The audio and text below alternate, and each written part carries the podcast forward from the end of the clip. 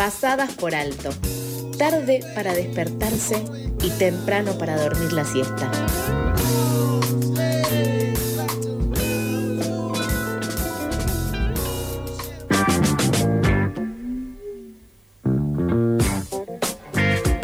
Siendo las ocho y media, seguimos con más noticias acá en Pasadas por Alto. Mañana, viernes 26 de agosto, se viene la octava marcha nacional contra el gatillo fácil. Ni un pibe menos, ni una piba menos, ni una bala más.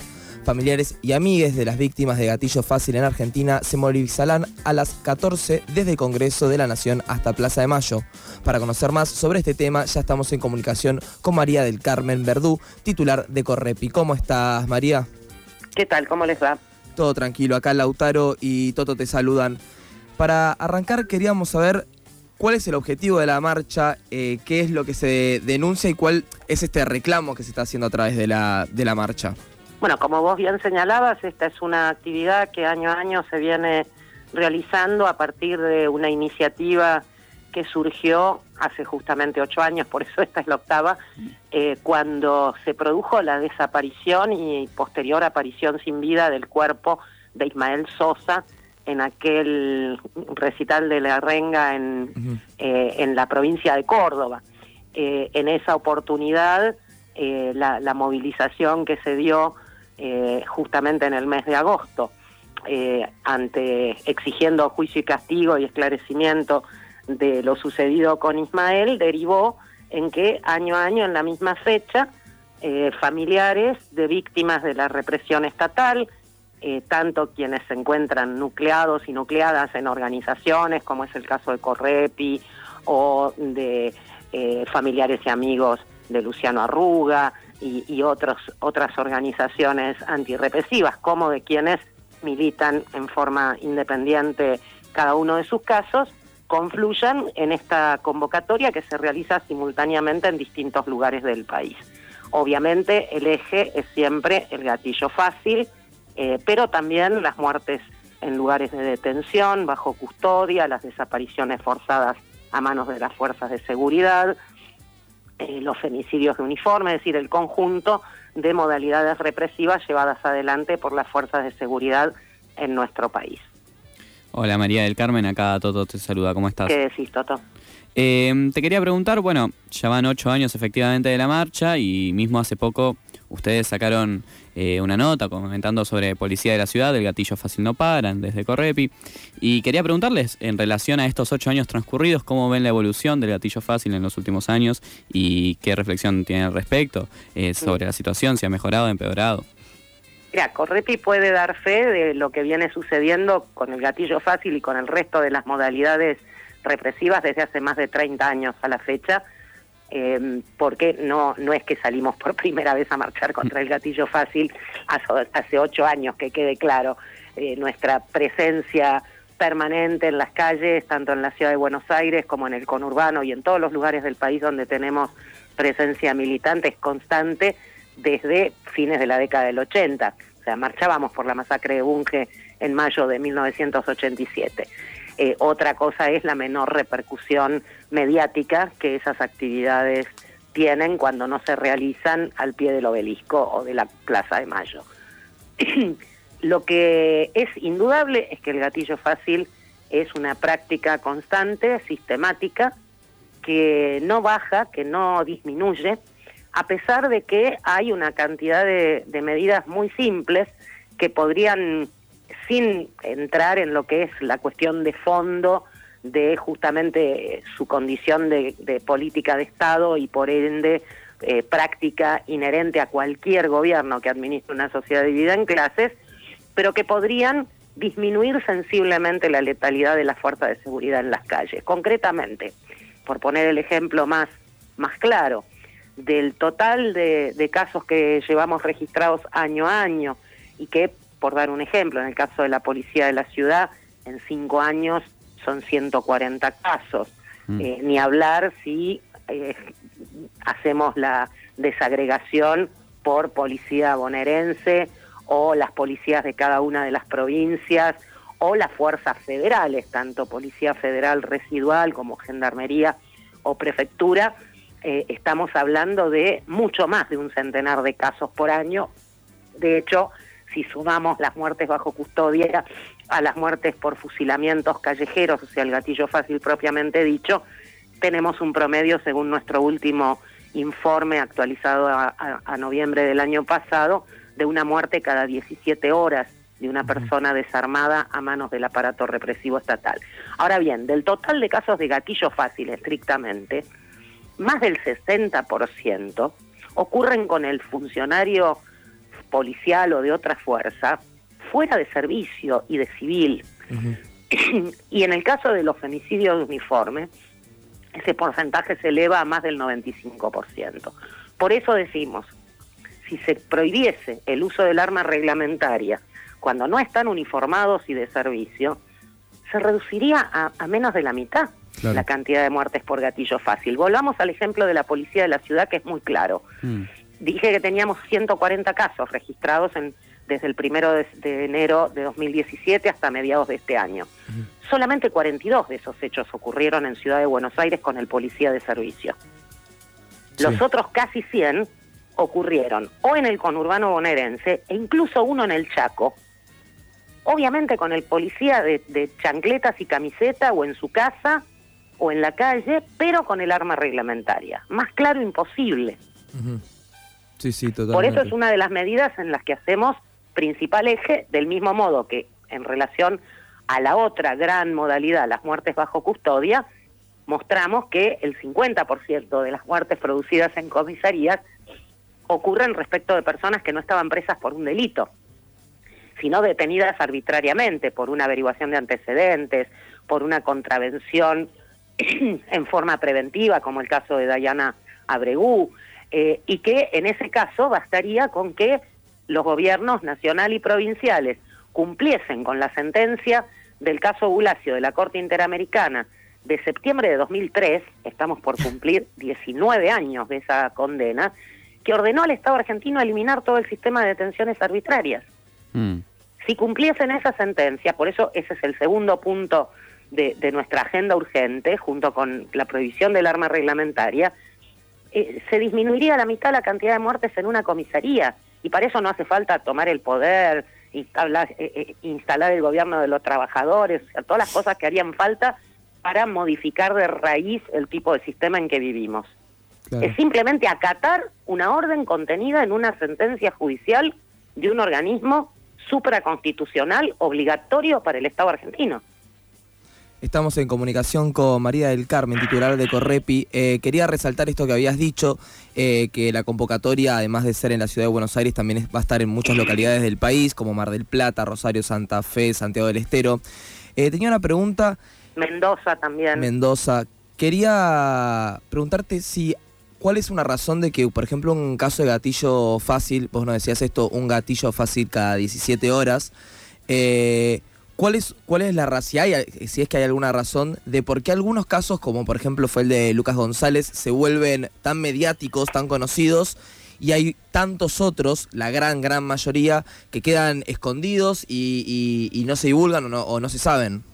Mira, vos sabés que una, una vieja práctica que yo tengo cuando me toca ir a dar alguna charla o hacer algún taller en algún, en algún ámbito, una, una escuela, una sociedad de fomento, un barrio, yo lo primero que hago es preguntarles eh, a, las personas del público eh, qué casos de gatillo fácil recuerdan, que me nombren tres, cuatro, cinco casos que recuerden.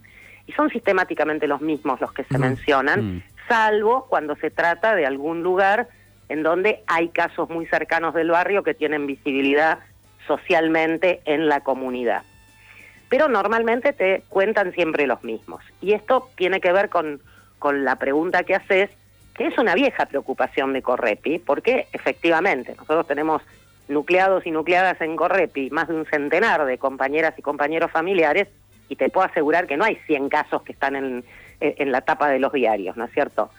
Em, las razones por las que algunos casos tienen mucha visibilidad y otros no son variables, pero se pueden reducir a dos o tres causas.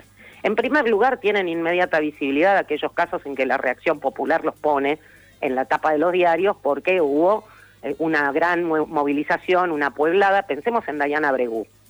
Eh, a ver, las muertes en comisaría ocurren a diario, ni hablar de las muertes en cárceles. Jamás te hubieses... ¿Vos te enteraste por ejemplo, que, que un chico llamado Daniel Jaques Rodríguez murió en una comisaría de la, de la policía de la ciudad de Buenos Aires este año? No. No. ¿Por qué? Porque no salió el pueblo Mm. a la calle a tirar piedras contra esa comisaría. En cambio, en La Prida, cuando se produjo la muerte de Dayana, hubo una movilización Sí. impresionante y eso fue lo que hizo que gente que no sabe dónde queda La Prida o que escuchó por primera vez que hay un pueblo que se llama La Prida en la provincia de Buenos Aires, se entere del caso de Dayana. Otro elemento que también eh, juega muy, muy fuertemente es la capacidad de contacto, los recursos de contacto del grupo familiar o del grupo de amigos y amigas. Caso Lucas González. ¿Por qué nos enteramos que lo que estaba diciendo la policía de que habían perseguido un auto con narcotraficantes y, delincuentes y se había producido un tiroteo y habían matado a uno y detenido a dos era mentira? Porque media hora después del hecho estaban no los periodistas que hacen policiales, judiciales, sociedad o como se información general o como se llame en cada medio diciendo que la versión policial era falsa. Fueron los periodistas deportivos los que salieron a decirlo. Claro. Lo recuerdo con muchísima claridad porque me Sí, sí. sorprendió en la radio que yo estaba escuchando, que por lo general no le doy mayor pelota a la columna de deportes, de repente escucho al señor que estaba hablando diciendo es mentira lo que dice la policía, me llamaron del club para decirme que lo que pasó fue esto, esto y esto, que el pibe salía de entrenar, etcétera. ¿Qué fue lo que pasó ahí?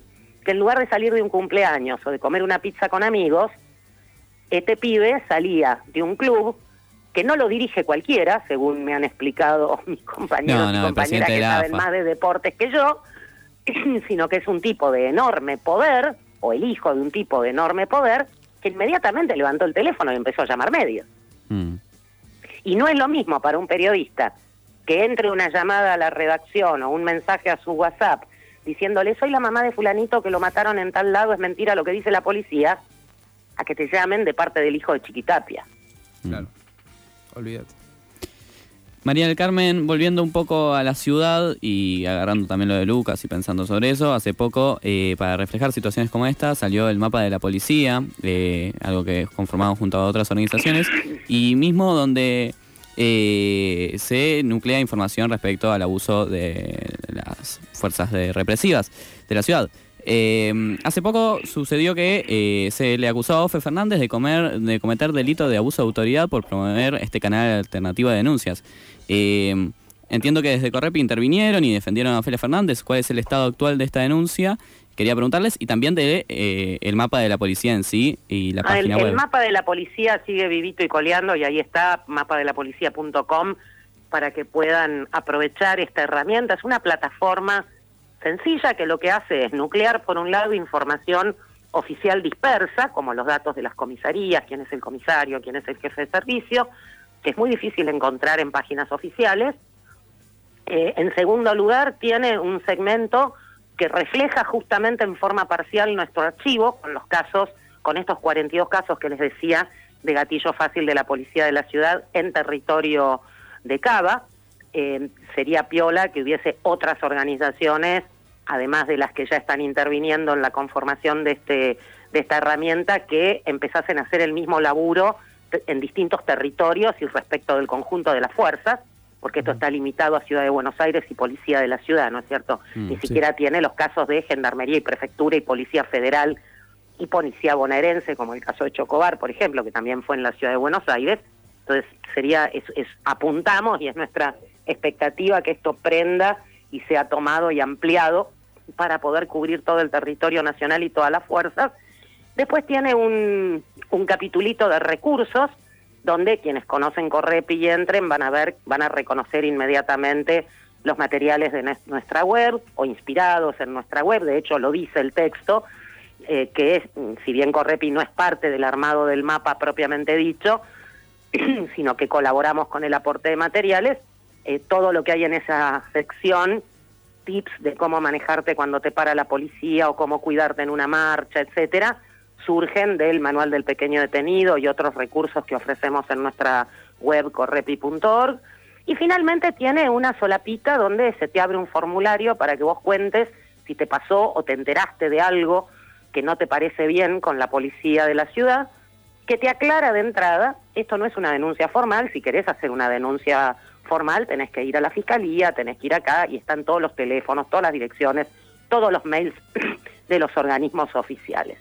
Bueno, a la legisladora macrista Florencia Arieto le pareció que esto constituía comisión de delito, eligió del conjunto de organizaciones, organismos y personas que activan la construcción del mapa de la ciudad a la legisladora Ofelia Fernández, que obviamente no pertenece a Juntos por el Cambio, sino al Frente de Todos, y le metió esta denuncia por abuso de autoridad que la fiscal Celsa Ramírez multiplicó cuando después de recibirla y sin haber despachado ni siquiera la notificación a la imputada para que supiera que la causa existía, pidió el bloqueo o clausura de la página por entender que generaba este canal alternativo de denuncias, etcétera. Mm. Eh, bueno, obviamente, por suerte en el medio, Arieto salió a boquear en los medios de que había hecho la denuncia, con lo cual nos enteramos, nos pusimos a disposición de Ofelia, hizo la designación, me designó defensora, y al, al ya estar presentada en la causa pudimos verla y ver lo que estaba pidiendo la fiscal Ramírez. Con lo cual de inmediato hicimos una presentación este, en la que fundamentamos ante el juez, el doctor Casas, por qué eh, primero no hay delito de ningún tipo, segundo, bloquear en las condiciones que planteaba la, fiscal esta página sería un hecho de absoluta censura a la libertad de expresión, de opinión este, y de información. Eh, por suerte, el juez Casas en apenas 48, 72 horas dictó una resolución contundente, la pueden leer en nuestra página web, donde la, publicamos junto con un comunicado, en la que de manera muy terminante y muy dura eh, toma nuestros argumentos e incluso va más allá, eh, planteando que si alguna responsabilidad en todo caso hay por la que porque la gente tenga que recurrir a este tipo de sitios particulares entre comillas para buscar información es porque el aparato estatal no se la brinda. Y que mm. si hay que denunciar un gatillo fácil es porque la policía mata. Excelente. Bueno, eh, muchísimas gracias María por este ratito y para poder explicarnos bien cuál es la situación eh, hoy en Argentina con el gatillo fácil. No, al contrario, gracias a ustedes. Pasaba eh, María del Carmen Verdú, titular de Correpi, eh, si quieren tener más información pueden entrar a correpi.org para hablarnos un poco sobre de qué se trata la marcha que se va a hacer este viernes 26 de agosto eh, del gatillo fácil, la octava marcha nacional contra el gatillo fácil.